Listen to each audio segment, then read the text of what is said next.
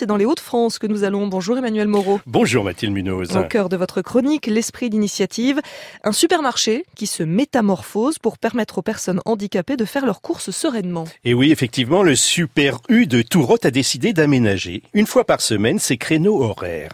Ainsi, tous les mardis, ce commerce change d'allure. Il devient silencieux et échappe à l'agitation habituelle. Entre 13h30 et 15h30, c'est la chasse au bruit, stressant. On n'entend plus les bips des produits scannés à la caisse, la musique de fond disparaît, le magasin se plonge dans une ambiance reposante pour mieux accueillir les personnes en situation de handicap et toute autre personne aussi. Et qui a eu cette idée? Eh bien, vous imaginez bien, Mathilde, qu'une telle révolution ne peut provenir que d'une rencontre. Elle est née suite à un rendez-vous entre David Blaise, le gérant du magasin, et David Texiera, qui est président fondateur de l'Éclosion Bleue, une association qui milite pour l'intégration des autistes dans la société.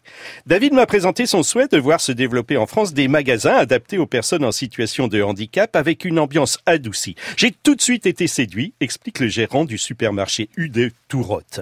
Les deux hommes se sont d'autant plus vite compris que tous les deux ont une personne handicapée dans leur famille. Et ces moments où le supermarché se métamorphose, euh, ils sont encadrés par des membres de l'association? Eh bien effectivement, durant deux heures, tous les mardis, des bénévoles de l'éclosion bleue sont effectivement là. Ils expliquent aux clients cette démarche qui peut surprendre. Des cartes pour se repérer dans le magasin sont distribuées avec des gommettes pour faciliter les achats. Et tout le monde réagit positivement, comme le confirme Claudia Cohen du Figaro demain. Au-delà des personnes souffrant de handicap, les retours des clients sont également plus que positif. Le calme des lieux est agréable et tout le monde peut en profiter, confie Annabelle, une habituée du magasin.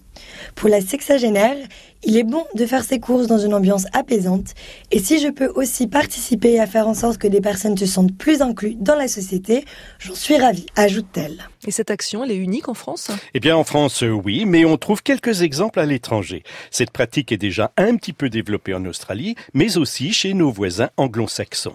Elle reste, c'est vrai, exceptionnelle dans l'Hexagone. Mais les choses sont en train de changer. J'ai pu échanger avec plusieurs mes collègues et certains veulent aussi mettre en œuvre ce type d'initiative dans leur commerce se réjouit David Blaise, qui a apporté d'autres aménagements dans son établissement. Son supermarché est ainsi équipé de chariots compatibles avec des fauteuils roulants. Il y a aussi des pinces de préhension.